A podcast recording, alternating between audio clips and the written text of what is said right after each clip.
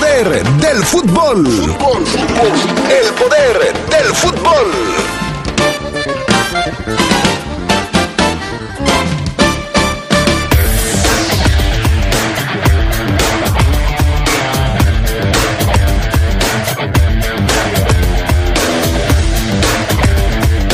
León se recupera de un arranque flojo y termina por ganarle a los zorros en el glorioso.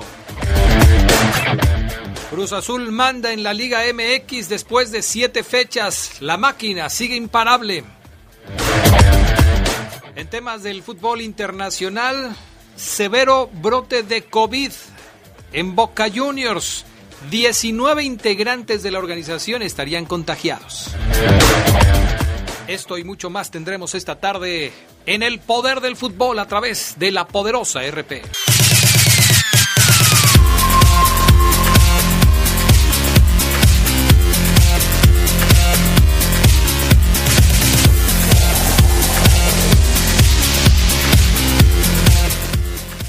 ¿Cómo están ustedes? Muy buenas tardes, bienvenidos. Poder del Fútbol, edición primero de septiembre del 2020. Qué gusto saludarles. Yo soy Adrián Castrejón, bienvenidos. Y saludo también a mis compañeros con quienes vamos a estar trabajando los próximos 60 minutos. Ya está Pana Gustavo Linares en los controles técnicos, Jorge Rodríguez Sabanero en los audios y Carlos Contreras. Te saludo con gusto, mi Charlie. Buenas tardes. ¿Qué tal, Adrián? También te saludo con mucho gusto, esperando que estés bien, que también esté el Fafo Luna bien. En la edición 1 de septiembre, edición informe, Adrián. ¿Ya viste el informe? Ah, de... no, me... no, Charlie, por favor. No me digas esas cosas, por favor. ¿Viste todos los datos, todas las obras que se han hecho desde, bueno, este año? Son las... Ay, ya ni me metas en esos asuntos, Charlie. Hasta, ya hasta me dolió la cabeza. ¿Cómo estás, mi estimado Fafo Luna? Buenas tardes. Hola, ¿qué tal, mi estimado Adrián Castrejón? Muy bien, muchas gracias. Te saludo con mucho gusto. Ya, como lo decías tú, primero de septiembre, Adrián. La verdad es que contentos. Un saludo también a mi Charlie Contreras, también, a Carlitos, eh, que está del otro lado de la línea, y a todos los adictos y enfermos al poder del fútbol. Fíjate que ando un poco triste, Adrián. No me digas eso, por favor. ¿Se te Viendo quebró yo- un, un frasco de sanitizante o qué? Fíjate que yo creo que sí lo voy a ocupar, Adrián, porque el asunto de la inseguridad y de la violencia en la ciudad es tremendo. O sea, el récord ya lo rebasamos, el récord histórico de la ciudad en 31 días lo rebasamos, Adrián. 88 homicidios, caray, triste, Bueno, ¿qué se pero contento. hoy? ¿Mande? ¿Qué se traen ustedes dos hoy? O sea, ¿se trata de ponerme de triste, de mal humor, el Charlie con el informe, tú con otra cosa? O sea, ¿de qué se trata? No, no, no, Adrián. No, no, no, ¿Por todo qué? bien, no, no, no. Felices porque estamos aquí en el poder del fútbol, eso sí. Mejor, mejor hay que ser optimistas, estamos aquí en el poder del fútbol. Vamos a hablar de lo que a nosotros nos toca y a nosotros nos gusta. Y para empezar, la frase matona del Fafo Luna esta tarde. Así es, por supuesto. La frase matona tiene que ver y dedicada a esos parientes, Adrián, que no lo son tanto, fíjate. Ah, que son de dientes para afuera. Uf, Así es que, pues, aunque raspe muebles, no importa. La frase del día, la frase matona, reza así. Familia que habla mal a tu espalda, no es familia, sépanlo.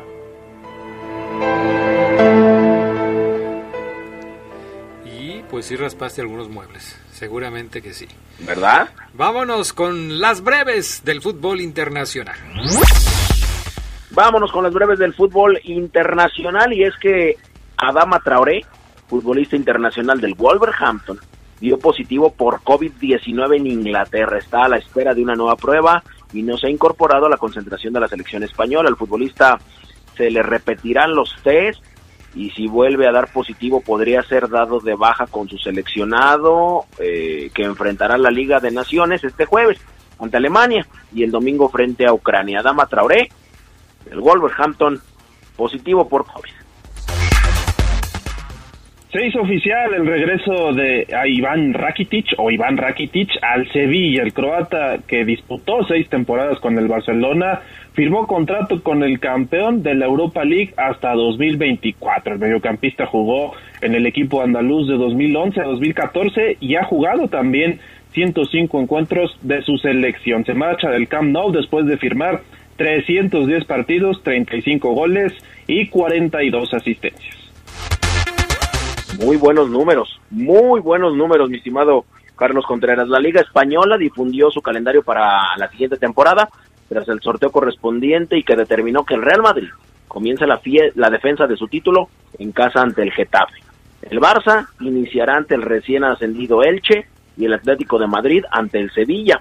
La liga inicia el 12 de septiembre y acabará el 23 de mayo. El clásico español 25 de octubre y 11 de abril en Barcelona y Madrid respectivamente. Además se determinó que la segunda división tendrá 22 equipos en lugar de 24 que demandaba la Real Federación Española de Fútbol.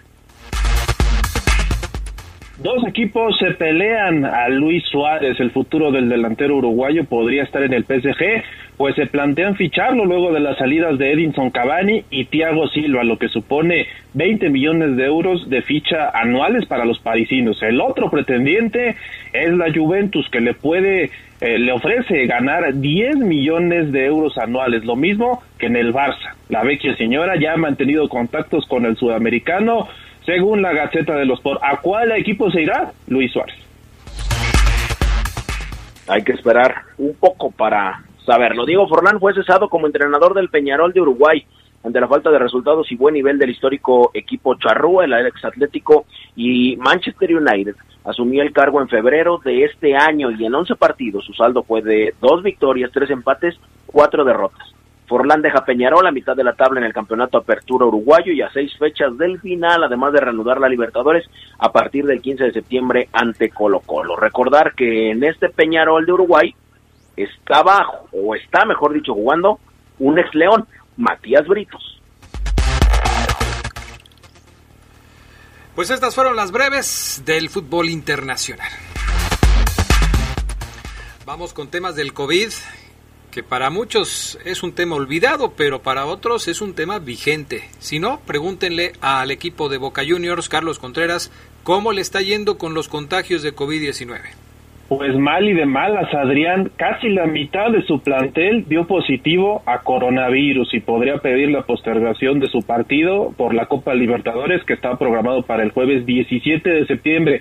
Falta mucho, pero por la cantidad de elementos que dieron positivo, se habla de 19 por lo menos, así lo adelantó el doctor del equipo. Ante eso, y que tiene a cuatro, a sus cuatro porteros contagiados, pues eh, el equipo Ceneice estaría pidiendo a la Conmebol poder reprogramar su partido de Copa Libertadores en el que será la reanudación. Todavía están en fase de grupos, así que pendientes de lo que puede ocurrir con Boca, que suspendió los entrenamientos por las próximas 72 horas desde que se dio a conocer la noticia, pero parece que en Argentina algunos equipos la están pasando mal y en Sudamérica en general. ¿eh? Bueno, eh, yo creo que si no se toman las medidas necesarias, este asunto nunca se va a resolver y habrá que estar hablando del tema del COVID día tras día hasta no sé cuándo. Habrá que esperar qué va a pasar con el fútbol argentino, porque ya también allá se están realizando pruebas ante el inminente arranque del torneo. ¿Qué pasa con eh, Messi, Fabián Luna? ¿Qué, ¿Qué papel juega el papá de Messi en esta telenovela Barcelona-Lionel Messi? Pues fíjate, Adrián, que juega un papel y muy, pero muy importante el papá de Leonel Messi. ¿Por qué te lo digo esto? Bueno, el señor Hace unos eh, minutos, Jorge Messi, porque así se llama el papá de Lionel, Jorge, eh, ya está viajando a Barcelona por el futuro de, de Lionel. El padre partió desde Rosario rumbo a España en un avión privado y según se pudo saber, mañana se va a reunir con Bartomeo para tratar de, de destrabar la salida de Leo Messi. La verdad es que Jorge sí tiene el señor una cara de mafioso que no puede con ella. Pero bueno. ¿por qué dices esas cosas del papá de Messi? Mira, te voy a mandar la foto. No puede ser posible. ¿Qué pinta? ¿qué pinta el señor que tiene? ¿Sabes? Tú me pudieras decir, tiene corte empresario, pero caray, tiene también una cara de, de mafioso el señor. Pero bueno, esto es lo último. De hecho, hay medios de comunicación españoles que están siguiendo y le están dando cobertura en vivo a las últimas horas en cuanto a se va, no se va. Por lo pronto, el padre de Messi ya está volando hace una hora, tomó un avión privado para llegar lo más pronto posible a Barcelona y arreglarse. Así es que, pues ahí está el asunto. Horas cruciales las que vive eh, Lionel Messi y este asunto de si se va o se queda. Oye, parece rockstar el señor Jorge Messi, siempre con lente oscuro, eh, elegante en su forma de vestir. ¿Cómo que mafioso, Fabián Luna? ¿Por qué le dices así? No, hombre, no te digo. Andas, andas este, afilado hoy, Fabián Luna, ¿eh? Ando filosón. En 2018, de hecho, lo acusaron de evasión de impuestos, o sea que puede ser que el Fafo pues, no esté tan errado. Abónale, Charlie, abónale. Estás viendo y no ves. Mejor platícanos, mejor platícanos qué pasa con la selección mexicana. ¿Ya tiene eh, eh, pactado otro partido de preparación? Pues este es... En noviembre, Sí, en noviembre, Adrián Fafo, en la selección mexicana, según adelantó tu DN, se podría enfrentar a Japón. Lo haría en Europa después de los partidos que se han adelantado para reanudar la actividad de selección nacional ante Países Bajos y posiblemente contra Nueva Zelanda. Falta confirmar fecha, pero Japón podría ser uno de los próximos rivales de la selección mexicana en esta pues, fecha FIFA que podría tener lugar a finales de año. Perfecto, vamos a pausa, regresamos enseguida con más información aquí en el Poder del Fútbol.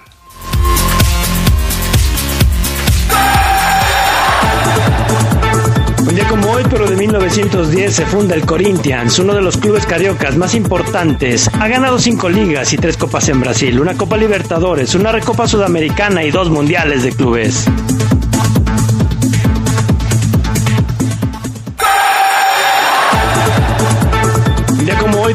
1962, nació el holandés Ruud Gullit, dos veces balón de oro en Europa. Todo un rey Midas, ya que fue campeón de liga en el Feyenoord, PSV, Milan y Chelsea, además de ser con Holanda monarca de la Eurocopa en 1988.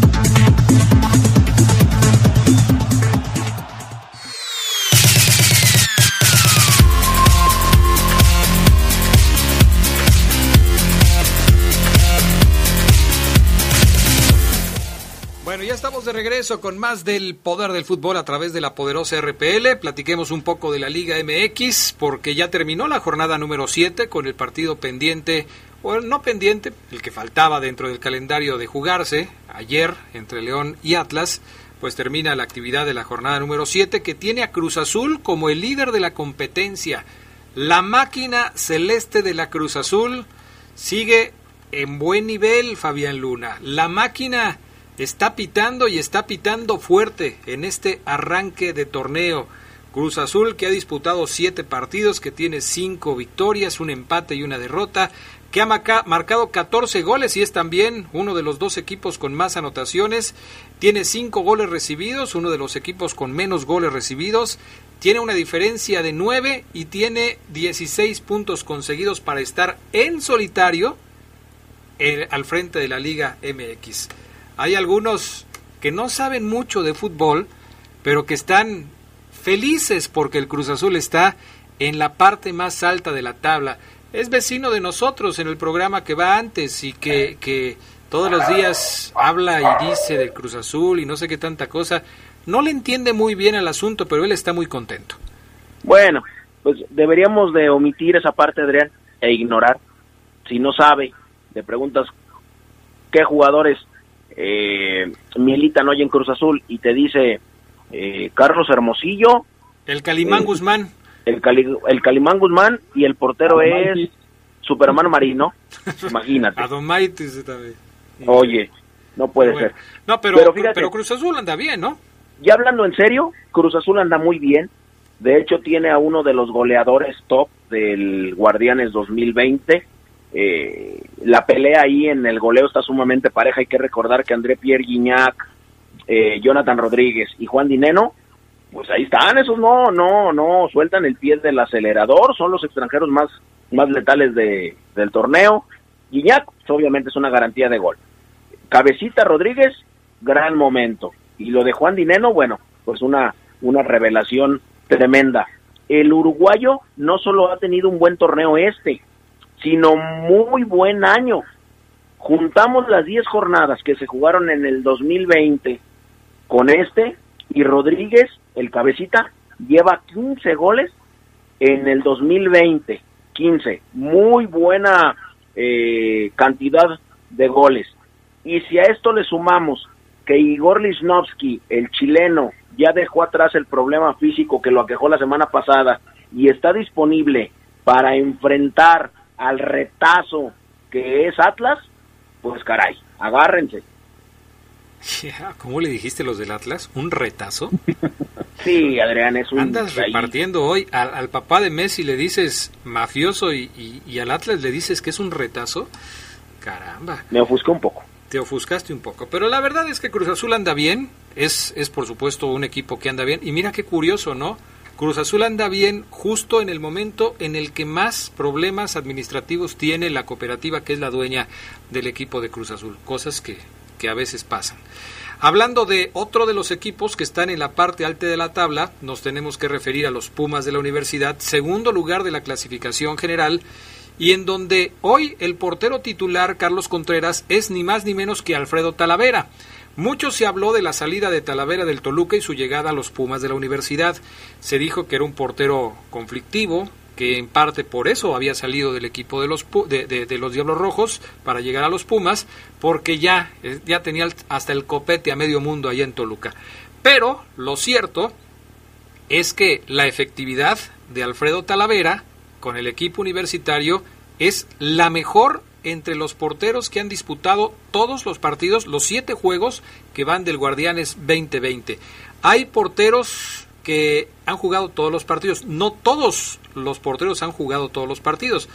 Alfredo Talavera, José Rodríguez, Óscar Ustari, Jesús Corona, Carlos Acevedo, Gil Alcalá, Luis Malagón, Miguel Fraga de Mazatlán, Edmundo Vázquez de Juárez, Jonathan Orozco de Cholos y Guillermo Ochoa del América son los porteros que han disputado todos los minutos de todos los partidos. Y de ellos, Alfredo Talavera es el mejor.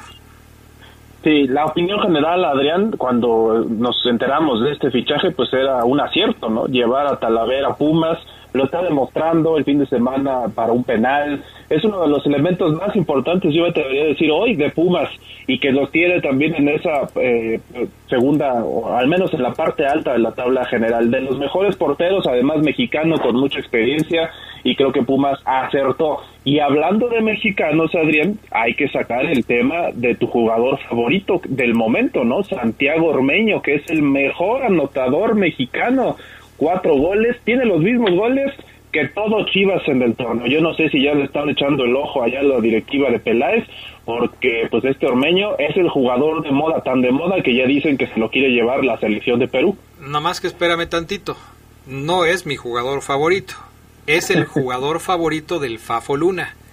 Parece su representante. Cada semana nos platica que es el nieto de don Walter Ormeño y nos dice que hay gente en Perú que lo quiere candidatear para llegar a la selección de ese país. Así es que es el gallo de, Fabián Luna. El señor Ormeño es el nuevo gallo del Fabián Luna. Cada torneo, el Fafo Luna tiene un jugador al que le pone la etiqueta de a este lo vamos a impulsar durante este torneo. Y a mí me parece que el de este Guardianes 2020 es el señor Ormeño. ¿O no es así, Fabián Luna? Sí, así es, Adrián. Fíjate que este tipo me gustó mucho su personalidad desde que enfrentó la I-Liga, el videojuego este de, del FIFA en, en, internet, porque lo hacía bien, le metía rococó, eh, le gustaba. Por ejemplo, hace tres días, pero sí yo estoy de acuerdo contigo, cuatro goles, pues obviamente una golondrina no hace verano, dicen. Hace tres días, eh, leyendo yo el, el libro de Perú, ponían en una, en su, en la de 8, en la portada, en su, en su eh, diario, ataque de futuro y ponían una fotografía de tres jugadores eh, con la selección peruana y Gareca. Bueno, ¿por qué digo esto? Gareca eh, llamó a Matías Ucar y a Aldair Rodríguez para ir más o menos perfilando el futuro o el sustituto, mejor dicho, de Paolo Guerrero, Matías Zúcar y Aldair Rodríguez. Y también dijo que piensa en Santiago Ormeño como opción de ataque a las eliminatorias y le pusieron ataque del futuro. Entonces, no es alocada la eh, posibilidad de que Santiago Ormeño pueda ir a la selección de Perú. Gareca ya lo dijo, así es que el ormeñismo llegó hoy. ¿Y llegó para quedarse? Por supuesto, Adrián. Ah, no me digas eso. Bueno, yo creo que es un chavo que está haciendo un buen trabajo, pero sí me parece que todavía le falta para poderse consolidar y que serán los próximos partidos los que puedan decir si sí es candidato o no a estar en una selección nacional. En Perú hay mucha competencia, ¿no? Igual que en México. Ahora, como delantero, ¿tiene más competencia en Perú o en México? Le pregunto a los dos. Primero tú, este Fabián Luna, que empezaste con el tema de, de, Ormeño. Eh, digo, con las estadísticas, acá Charlie fue el que empezó ahí a, a candidatear a Ormeño, pero ¿tú ves más competencia para Ormeño en la selección mexicana o en la selección de Perú?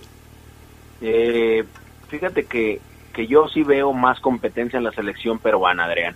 Perdón, en la, en la selección mexicana. En Perú, obviamente lejos quedaron aquellos, aquellas poquitas Farfán, eh, Paolo Guerrero ya está prácticamente en, en la víspera del retiro, así es que pues hay que echar mano de algunos otros. Y por eso es que hace tres días, pues Libero tituló Ataque del Futuro. ¿Y tú? Carlos Contreras, ¿qué opinas al respecto de este tema? ¿Tiene más competencia en México o en Perú? Si apelamos a estos titulares, Adrián, y a cómo la prensa está llamando la atención con el tema de Ormeño en Perú, pues definitivamente tiene menos competencia ya. Para que lo consideren por este arranque de cuatro goles, yo creo que tiene más posibilidades de jugar en la selección de Perú que en la de México, que sabemos que pues tiene hoy a Raúl Jiménez, por ahí se asoma JJ Macías, es más complicado que pueda tener un proceso largo en la selección mexicana. No es por ser chismoso, pero el Charlie Contreras ya les dijo urgidos a los peruanos y dice que pues les surge un delantero y por eso están llamando a Ormeño para que sea el jugador del futuro en la selección. Ya veremos cómo van las cosas. Bueno, muchachos, ¿algo más, Fafoluna? Fíjate que sí, mi estimado Adrián Castrejón, nada más eh, darte el nuevo refuerzo de, el nuevo miembro de la perrera, mejor dicho, el nuevo miembro de Tijuana. Está cerca de reforzarse con la llegada del volante argentino David Barbona, 25 años, viene de Racing, de Racing han traído los últimos jugadores, la Pantera Bow, Gabriel Auche y algunos otros. Bueno, llegaría David Barbona, 25 años de Racing, a préstamo hasta diciembre con obligación por el 70% de la ficha del jugador. Yo pensé que el nuevo miembro de la Perrera era entrenador, entonces todavía Pablo Guedes sigue firme. Sí, todavía sigue firme. Eh, el equipo de Pablo Guede deberá comprar el 50% del pase en diciembre de este año y asume la obligación de adquirir el otro 20 con fecha límite de diciembre del 2021. Barbona ya no se presentó hoy al entrenamiento de Racing, va a viajar, seguramente llega mañana, así es que pues viene otro eh, compatriota de un servidor a triunfar en Ay, cálmate, Fabián. Otro compatriota. Bueno, ¿algo más, Charlie Contreras? Sí, nada más el dato, Adrián. Ya Alfredo Tena eh, fue despedido o cesado más bien de su cargo de director de Fuerzas Básicas en el América. Desde el 2017 tenía ahí en las inferiores de Cuapa. Va a mí me parece un error porque es un elemento que conoce y que sabe cómo trabajan las fuerzas básicas, pero lo van a sustituir por un sistema de escauteo español. Así que vamos a ver cómo le va a la América. Seguramente notaron que los jugadores pues no permanecían mucho en el equipo. Tiene a varios canteranos que debutó, pero todos están, o la mayoría están fuera del equipo. El único que se mantiene pues es Córdoba, quizá por ahí algún otro que esté para este torneo. Pues no debe ser culpa de él que no estén ahí, ¿no? Yo creo que quizás por ahí no se está haciendo bien el trabajo de fortalecer la permanencia de los canteranos en el equipo, pero bueno, yo recuerdo que antes de estar en las fuerzas básicas del América en esta última etapa, Alfredo Tena formaba parte del cuerpo técnico de León, ¿no? De aquí se fue para el América. Sí, con Luis Fernando estuvo acá en la Fiera, después se fue para allá. A mí me parece que un trabajo en el que cumplió, al menos dándole los chavos al director técnico ya, era decisión de él, del propio entrenador, si los metía o no, que a mí me parece que Miguel Herrera sí bloqueó a varios jóvenes en su etapa. Bueno, ya ves, ahí está otra joyita de Miguel Herrera. Vamos. Oye, Adrián. Sí.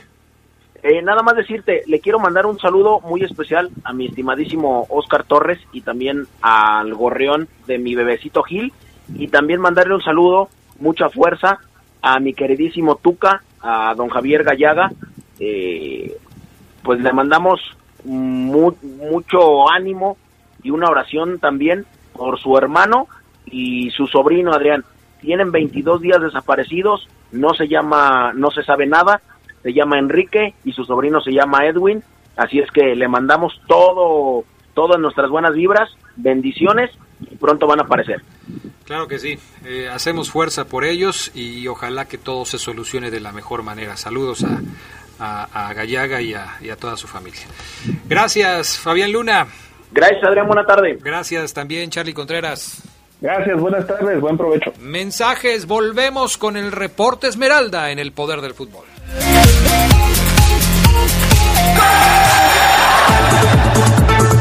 No como hoy, pero de 1964, nació Salvatore Schillaci, que fue convocado para el Mundial de 1990 como la tercera opción entre los atacantes italianos. El Toto Schillaci comenzó a anotar entrando de relevo y se convirtió en la sensación del Mundial, quedando como campeón romperredes.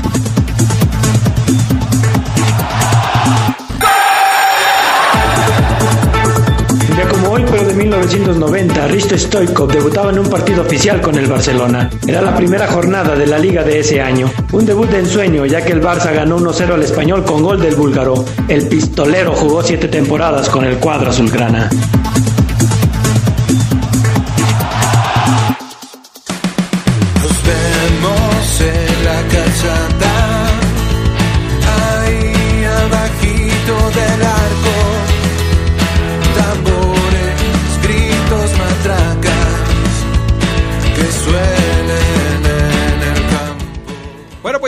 Regreso con más del poder del fútbol a través de la poderosa. Iniciamos con el reporte de la fiera y saludo a mis compañeros que ya están en la línea.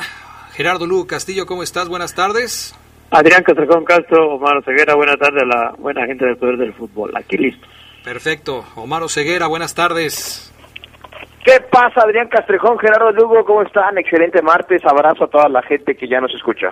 Perfecto, muy bien. Pues ayer ganó León, lo hizo por dos goles a uno frente al conjunto de los rojinegros del Atlas. Un inicio incierto del conjunto Esmeralda, que incluso se vio abajo en el marcador con un gol de Renato Ibarra por ahí de los ocho minutos de juego. Fue revertido después por el accionar del conjunto de Nacho Ambriz, que finalmente pudo darle la vuelta al marcador en tres minutitos prácticamente, con, primero con el gol de Gigliotti y después con el gol de Navarro que finalmente fueron suficientes para dar cuenta de un equipo rojinegro que no trae mucho. ¿eh? Yo creo que lo más importante del Atlas puede ser Renato Ibarra adelante, generó varias opciones de peligro, anotó un gol, pero nada más, un Atlas un poco limitado. ¿Cómo viste eh, el partido Omar Ceguera partiendo desde la alineación en donde pues la única el único cambio que hubo con respecto a lo que tú habías sugerido fue la presencia de dos centros delanteros nominales en el partido de ayer, porque arrancó con Nico Sosa y con Emanuel Gigliotti, con los dos en el frente de ataque. Sí, así es, Adrián, eh, un eh, Puma Gigliotti y un Nico Sosa que jugaron juntos en la jornada 2, una jornada 2 en donde el Ambris hizo tres cambios en relación a la jornada 1 una jornada 7, la de ayer, en donde León hace cuatro cambios en relación a la jornada 6. El profe sigue sin poder repetir eh, alineación eh, muy parecida a esta, la de la fecha 2, pero en aquella ocasión jugaron Iván y Burón, entonces no hay un once que repita el profesor Nacho Ambriz aún en el torneo, compañeros. Y nos, nos llamaba la atención, decíamos en la previa que era interesante verlos otra vez juntos, la terquedad de Ambriz por, por hacerlos funcionar. Eh, me parece que la elección de los 11, Adrián, eh, resultó más allá que polémica interesante, porque repito, ya era algo visto, ¿no? Ya era algo visto lo, lo, lo que paró el profe en, en ataque. Y en esta ocasión creo que el equipo tuvo paciencia, Adrián Geras tuvo el fútbol, la calma para, pese a irse abajo en el marcador muy pronto, encontrar la llave eh, o el camino de la victoria con el fútbol que se respeta en este club Adrián Geras desde el segundo cero hasta el minuto 90. El León sabe lo que juega, no cambia, no se desespera y no dice, Ingesu, me voy a ir adelante, voy a adelantarme cinco metros, voy a dejar mi posición. No, respeta Adrián lo que trabaja y lo que ha trabajado ya durante más de año y medio con este entrenador que ahorita les voy a pasar números Adrián porque ya la racha de juegos en casa sin perder evidentemente empieza a ser escandalosa compañeros. Perfecto, muy bien. Pues la verdad es que León, eh, Gerardo Lugo hizo un buen trabajo ayer. Eh, aquí cuando empezábamos eh, a ver el partido, que estábamos en el Poder del Fútbol edición nocturna, que por cierto les invitamos a, a que nos acompañen lunes y jueves a las 8 de la noche, hablábamos de, de, que a León le había costado trabajo el arranque con un Atlas que quizás sorprendió a León quitándole la pelota y atacándolo desde el principio, a lo mejor pensando, bueno, si ahorita le pegamos a la fiera, a lo mejor le metemos un gol y con eso pues nos aguantamos atrás y, y, y nos llevamos los tres puntos.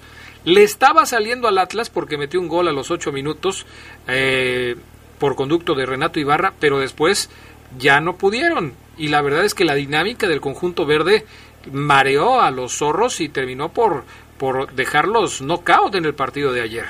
Sí, una, un Atlas que, que se le acabó pronto la, la gasolina. Yo, yo creo que también esos 20 minutitos que, que le vimos en la primera parte a los zorros, pensábamos que, que por ahí pudiera venir y, y sacar un, resultado, pero vimos a, a, la fiera, a esa fiera de siempre, con retomando esa parte asociativa con el balón, ¿no? Yo creo que otra vez volvimos a ver esos largos eh, lapsos donde León tocaba, tocaba, tocaba y que ahora encontró un rival en el cual se le acomodó como para ser todavía más profundo y tener más llegada y, sobre todo con jugadores que, que destacaron, ¿no? Eh, se ha hablado y vimos muy bien a un Fernando Navarro. Yo creo que en este partido los dos laterales, eh, tanto Navarro como Moreno, aportaron bastante en la ofensiva y sobre todo para abrir un ostión que generó el Atlas después del gol. Hubo, por supuesto, errores en el equipo Esmeralda, errores que no fueron eh, tan determinantes porque León terminó ganando el partido. Hubo también lapsos de buen fútbol, que es a lo que aspira Nacho Ambriz y nos lo platicaba en la rueda de prensa hace apenas unos días, Omar. La intención de Nacho Ambriz es lograr que el equipo vaya aumentando los lapsos de buen fútbol. Ayer los tuvo. León dominó prácticamente al Atlas después de ese inicio incierto y ha tenido uno de los partidos más parejos en cuanto al dominio del rival, con un 73% de posesión de pelota, con 18 llegadas y 3 disparos a puerta. La verdad es que ayer el León eh, aprovechó muy bien las condiciones del rival para someterlo y para ganarle el partido. Sí, así lo es, Adrián. Y yo reitero, ¿no? Cuando en los primeros minutos veíamos que el Atlas en minuto y medio ya tenía dos arribos al arco de Cota, decíamos, ah, caray, ah, caray, ¿qué pasó? Y luego encuentra el gol, pues la cosa pintaba para ponerse más complicada, Adrián Geras. Pero, bien lo dices, Adrián, encuentra ese fútbol, vaya, no, no corrijo, no encuentra porque eh, ellos lo tienen, simplemente eh, supieron que las distracciones en defensa, que para mí es un error, de, de, la parcela izquierda en relación a la defensa de León, en donde Jan llega tarde a la cobertura, porque Renato Ibarra aparece a la espalda de Jairo, que voy a, ya vi la jugada y voy a asignarle, ok, que él llevaba a su marcador y estaba cerca, y por atrás entró Renato, creo que debió marcar eh, Jean, y pese al error, el equipo no dice nada, no se grita, no se desespera, toca, toca, tarda en llegar el, el empate, Adrián Geras, Este, de hecho, antes del empate, Adrián Geras lo platicábamos anoche, ¿no?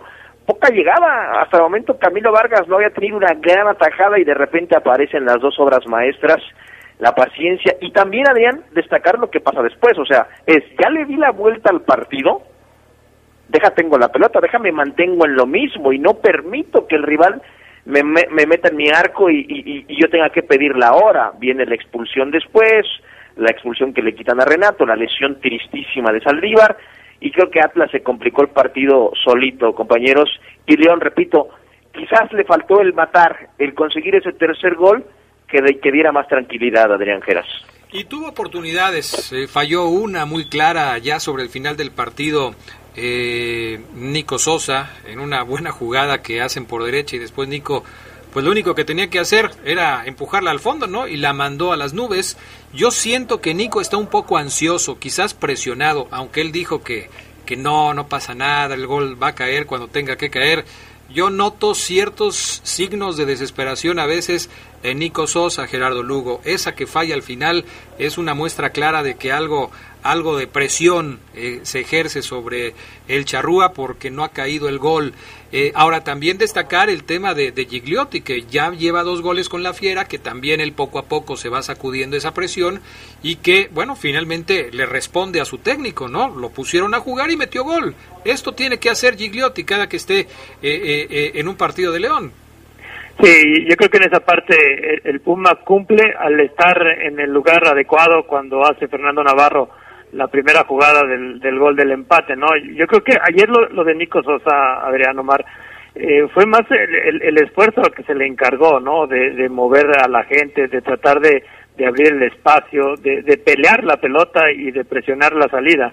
Yo creo que Nico sí, sí extraña ser ese jugador de, de área, de punta, que, que le vaya abriendo el espacio para los goles, aunque si, si, si discutimos esa jugada, yo, yo incluso voy más, Adriano, no sé cómo lo haya visto mal, pero a que William Tecillo pudo, tuvo la oportunidad ¿eh? de, de, también tirar y, y quizá el, el, servicio que le, que le da a Nico Sosa, pues lo hace de una manera ya más forzada para el atacante con un defensor encima. Sí, la tenía para definirla él, ¿no? Ceguera, Tecillo había hecho ya una gran jugada, la podía definir él, prefirió dársela sí. a, a, a Nico y Nico la voló que sí, coincido con ustedes, que bueno, podemos sacar esa conclusión, ¿no? Tuvieron una jugada idéntica, el Puma y Nico, idéntica. Nico la mandó guardar y, el, y perdón, Puma la mandó guardar y Nick Killer la mandó a la, a la tribuna, eh, Adrián, pero coincido con Gerardo, Adrián, Ambrí saca a Gigliotti y deja a Nico porque el desgaste, yo se los, se los adelanté, o sea, Nick Killer es un, es un jugador que físicamente es un superdotado, no porque esté en mamey, no porque tenga una estructura espectacular.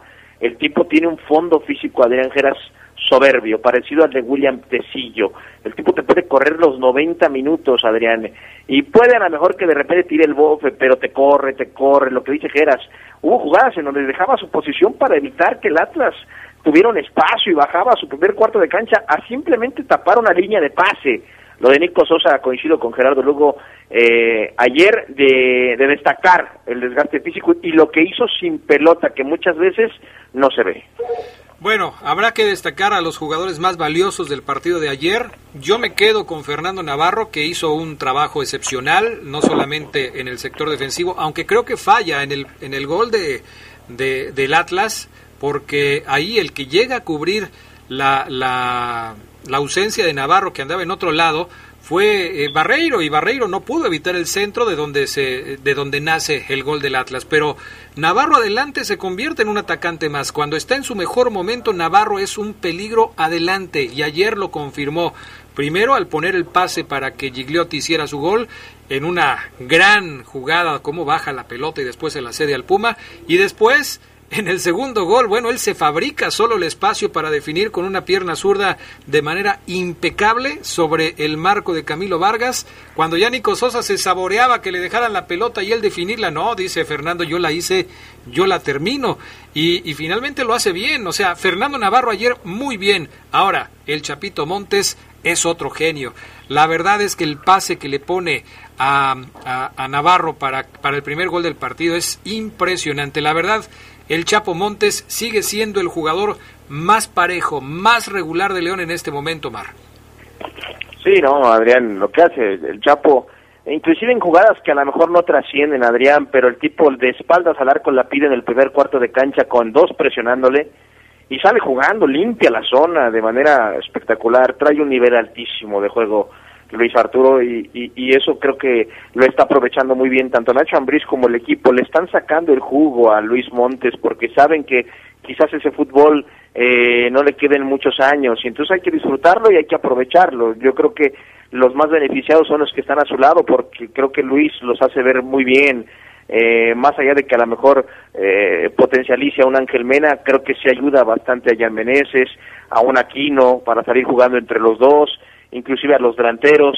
Lo de Montes, Adrián, eh, ya no es nuevo y me parece que ya no es nota porque el nivel que trae ya tiene rato, ¿eh? Perfecto, muy bien. Vamos a pausa y enseguida regresamos con más del poder del fútbol a través de la poderosa. Un pero de 2001, se despedió de la selección chilena, uno de los delanteros más grandes del fútbol de ese país, Iván Zamorano. El último partido del Bam Bam con la Roja fue contra Francia e intercambió playeras con Zinedine Zidane al final del encuentro.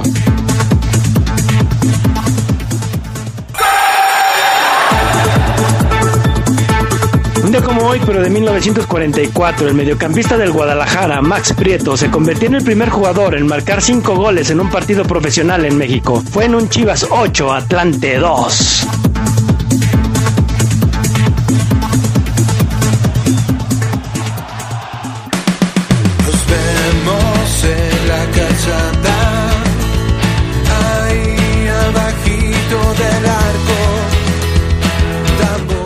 Ya estamos de regreso con más del poder del fútbol a través de la poderosa. ¿Tenemos reacciones, Omar Ceguera? Sí, así es, Adrián, ya muy noche, Adrián, 11.45 pm. Yo, dije, yo cuando vi la reacción, cuando estaba, cuando vi que estaban mandando a esa hora las reacciones, del primero que me acordé fue de Oseguera. Sí. Caray, pobre Oseguera. Sí, Adrián, sí, de por sí, Adrián, cuando llegué a la casa eh, que estoy pagando, que no es mía y que tampoco es de ustedes, y, y vi que ya, no- y me di ¿Cómo cuenta que no, había, que no había visto los dos goles de León, Adrián, te dije dos, tres linduras, Adrián, pero cortitas, ¿eh? Suaves. Eh, si, si no quiere ir al poder del fútbol nocturno, Adrián, Adrián, imagínate esperar la por, e- reacción. por eso mismo, Geras, porque no vi los dos goles en Vivaldi, pero bueno, este, y Ambrí se conecta a 8.45, seguramente por temas de, diálogo con su equipo en el vestidor post partido, seguramente también pendiente el profe de la lesión de Saldívar que inició la conferencia pues mandándole buena vibra porque pues hoy cuando no tenemos público Adrián Geras se pudo escuchar todo lo que dijo Saldívar y la verdad es desgarrador el audio, ¿no? Cuando otra vez no, ¿por qué? Y la verdad este mucha fuerza Saldívar, ojalá se recupere de esta pronto porque vaya el brinco, Adrián es un brinco que damos todos los que jugamos aunque sea en la en, en la canchita de fútbol 7 en el barril, brincas así, yo yo veo la repetición y digo, yo he brincado 100 veces así, o sea que algún día me voy a romper. Me asusté, me Lo asusté. que pasa, no sé si es la misma rodilla, pero él ya había sufrido una lesión, por eso Sí. dice otra vez no. Entonces, eh, a lo mejor quedó tocada su rodilla y esto, eh, desde luego, pues eh, propició que eh, en un salto normal, como dices tú, haya caído y, y recargado todo el peso de su cuerpo en esa rodilla y se haya llevado esa lesión. Cuando veo la cara de Tecillo después de la lesión de, Saldívar, eh, me imagino que, que, que Tecillo piensa que él lo lastimó, obviamente sin querer. A la hora de que caen, se enredan, cae encima de su rodilla y a lo mejor Tecillo pensó que lo había lastimado, pero nada que ver, o sea, la jugada es totalmente accidental y el jugador del Atlas se lesiona solo al caer con todo su peso, con todo su peso en la rodilla. Esta es, me parece la parte más interesante de la conferencia del profe Ambriz anoche, cuando habla de, de cómo su equipo se levantó, eh, tuvo la pelota y, y- y lo que concluye el estratega. Vamos a escuchar. Eh, tuvimos la paciencia, tuvimos otra vez el carácter de, de, de volver a, a- a sacar los, los recursos futbolísticos que tiene el equipo ofensivamente, en crear jugadas ofensivas desde atrás, que siempre no- nos, gusta sacar jugando, salvo los primeros minutos que, el adversario nos presiona bien, y, pero después creo que fuimos mm, realmente los dueños del partido y digo, rescato eso, el carácter que vuelve a mostrar el equipo para, para sacar un, resultado adverso que nos permite sumar tres puntos. Ahí está Adrián Nacho Ambriz. Hoy Navarro aparece en el once ideal, merecido. Navarro se mandó un gran partido de fútbol eh, a la ofensiva. El, el gol que hace es de crack, la finta que hace y luego define de zurda abajito es de un jugador distinto. Eh, lo de Navarro, evidentemente, ya no voy a decir otra vez que es de selección nacional porque vaya decepciones he llevado el 5 de León con ese tema Adrián Geras, pero sí me gustaría decirles que eh, complementando la declaración del profe Ambriz, eh, porque en otra parte le, cuestionaban sobre los nueve partidos consecutivos que tiene León ganando en casa en fase regular. Repito, en fase regular, compañeros, porque no faltará el que me escriba ahorita, pero se perdió en la liga. Fase regular. Nueve victorias consecutivas, Adrián Geras, pero ya la racha sin perder en casa en fase regular es, es importante compañeros, ya es un, una cifra de 24 partidos, 24 partidos sin conocer la derrota en el No Camp. Eh, de esos 24 partidos, 19 victorias y solamente 5 empates. Ocho veces el Rodolfo Cota ha bajado el arco, aunque en una lo... No, sí, las ocho las bajó Rodolfo Cota, corrijo, compañeros, con 57 goles a favor en esta racha del equipo verde y blanco y 21 en contra. O sea, es, es bestial la diferencia de goles a favor en esta racha de 24 sin perder en casa Adrián Geras. El último partido que León perdió como local fue en enero del 2019, el 20 de enero, día del aniversario de la ciudad, curiosamente, contra Tijuana 1-0. A partir de ahí, León en fase regular no sabe lo que es perder, compañeros. ¿Qué te gustaría destacar, Gerardo Lugo, del partido de ayer? Y, y fíjense que nada más para, para complementar, Adrián, lo, lo, lo que dice Omar, recuerdan que eh, cuando llega Nacho Ambriz no ganaba de local, no, no ganaba un solo partido de local y ahora pues ya consolida un, una buena fortaleza aquí aquí de casa, ¿no? Yo, yo creo que ayer aun cuando quizá muchos pudimos ver que conforme llegaba el final del partido, Omar Adrián, eh, quizá ese 2-1 parecía poco ante un rival que estaba diezmado, ante un rival pues flojo, pero yo, yo creo que la, la, seguridad del equipo al momento del tocar el balón, eh, sí, sí lo veíamos diferente, no, no era ese nerviosismo que te generaba otras veces de que, híjole, lo pueden empatar. Yo creo que ayer se vio un León seguro en el toque y sobre todo sabiendo qué hacer.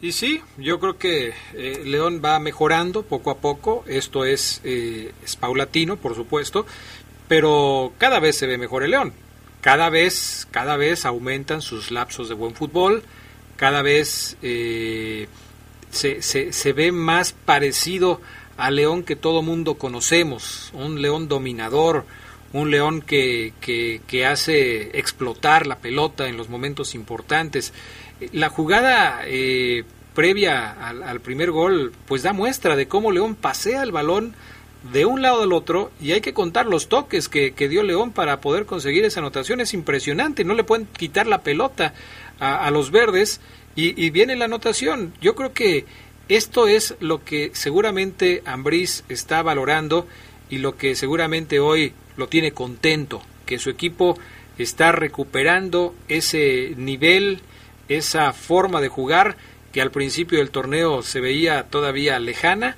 pero que conforme pasan las semanas se ve cada vez más cerca de alcanzar. Y ahora, eh, pues seguir pensando en lo que viene, ¿no? Porque pues estamos en la fecha 7, estamos apenas empezando, y lo decíamos hace unos días, el segundo tercio del torneo, vienen partidos importantes, partidos complicados. El próximo viernes ya juegan contra Necaxa, va a haber muy poco día, muy pocos días para recuperarse. No hay eh, aparentemente, Omar, jugadores que estén lastimados y prácticamente, si no sucede nada especial, pues eh, Nacho Ambriz contaría con equipo completo para enfrentar a los Rayos. Sí, sí, así es, Adrián, de nueva cuenta, a la espera entonces de, de ahora sí exámenes este eh, pruebas COVID, como bien mencionas, eh, la, la, buena opción, mmm, mejor dicho, la, la, disposición ya de Iván Rodríguez hace que el problema para Ambriz sea mayúsculo. Ahora, yo les pregunto, y quizás lo debatamos mañana pasado, ¿debe repetir cuadro? El profe, es decir, aquí no, ¿cómo lo vieron? Eh, ¿Les gustó Nico Gigliotti de inicio? Porque yo creo que por primera vez pinta la situación, a falta de que nadie salga positivo, para que Ambriz por primera vez en el Guardianes repita alineación, compañeros. Por rendimiento yo diría que sí, pero el asunto físico no sé si lo valore Nacho Ambriz y diga, a ver, ya ves, eh, tú mismo nos has platicado aquí, a ver, los minutos, ¿cuántos minutos cada quien? Este 90, este 80, este 70, lo que sea. Y de repente tener un partido en lunes y luego otro en viernes, evaluando la situación física de cada futbolista, no sé si eso vaya a ser determinante Gerardo Lugo para tomar decisiones al respecto. Sí, sí, si nos enfocamos a, a, lo hecho por Aquino y en la pregunta de, directa de Omar de, de, si debería regresar Iván, yo creo que ayer León gana con, con el peruano en, en esta parte de, de la profundidad que pudiera tener, ¿no? Sabemos que Aquino se siente más, más a gusto después de los tres cuartos que Iván, que, que es un muy buen recuperador, pero cuando aporta al ataque, lo hemos visto ahí con dos, tres jugadas eh, terminando el balón en, la tribuna, ¿no? Y yo creo que Aquino sí aporta un poquito más en esta cuestión de, de, de la ofensiva. Pero, pero, yo creo que sí tiene buena chamba Ambris. Eh, para mí, creo que los dos están en un nivel y que bien pudiera alternarnos ahora que viene que Necaxa y luego Tigres eh, en nueve, nueve días. Yo, yo si aquí no está listo para seguir jugando, es decir, si después de evaluarlo y decidir que está completo físicamente, yo pongo Aquino. Me gusta más Aquino por, por esto que dice Gerardo Lugo, por la propuesta ofensiva que tiene, porque cumple en la recuperación y propone también, se suma a los jugadores que van al ataque. Para mí debería seguir Aquino en el once ideal. ¿Y tú no nos dijiste, Oseguera, lo dejas o no lo dejas? Yo sí, yo sí, Adrián. Yo creo y desde hoy eh, me atrevo a pensar que Ambriz va a repetir cuadro, este, porque lo escuché convencido, lo, lo escuché satisfecho, Adrián Geras es la palabra, en la conferencia de prensa con su equipo. Si bien recibió un gol, eh, lo escuché satisfecho con, con lo que eh, el equipo pudo hacer durante los 90, no nada más a partir del minuto quizás 15 en donde en donde Atlas dejó de ser quizás un poquito mejor que León. Eh, le gustó ese lapso en donde su equipo no, no se vio tan bien y, supo a lo mejor contener y, y no recibir más daño del, del, que Atlas le hizo. Así que yo sí creo que Ambriz va a repetir alineación el próximo el próximo viernes. Perfecto, pues entonces prácticamente ya está todo dicho. Estamos llegando al final del programa del día de hoy. No alcanzamos a leer eh, comentarios de la gente, pero pues a todos les agradecemos eh, que se hayan reportado aquí con nosotros. Hoy había mucha información con respecto al tema de León, pero bueno, finalmente ahí está, ahí está todo. Gracias, Omar Oseguera. ¿Algo más que agregar? Eh, muy bien, San Steven. Pensé que lo iban a destacar, no lo hicieron. Muy bien, San Steven. Nada, se crean. Eh, León es segundo, Adrián Gerard, la mejor posición que hasta el momento ha ocupado del Guardianes. Segundo lugar general, por abajo de Cruz Azul, literal igual que el torneo cancelado del pasado. Uno y dos, la máquina y León. Bueno, San Steven será tema de conversación seguramente mañana, ¿no? Cuando tengamos un poquito más de tiempo ya de ir con las cuestiones específicas, mi estimado okay. Omar Oseguera. Pero okay. yo creo que en términos generales cumplió. Yo le vi mm. dos o tres cositas que no me gustaron, pero eh, mm. como todos los demás, me parece que, que, cumplió. ¿Tú cómo lo viste, Gerardo Lugo? También, yo, yo siento que ayer el, el, León se defendió más con el toque que, en la, que con la misma línea defensiva.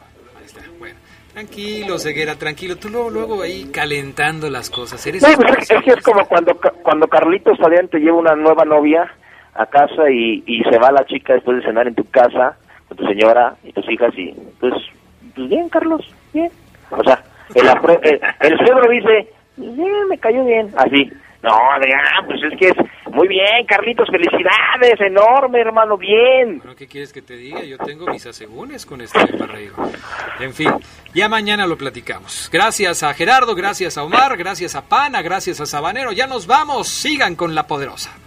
Corazón verde y blanco. Corazón verde y blanco. Quédense en la poderosa. A continuación viene el noticiero.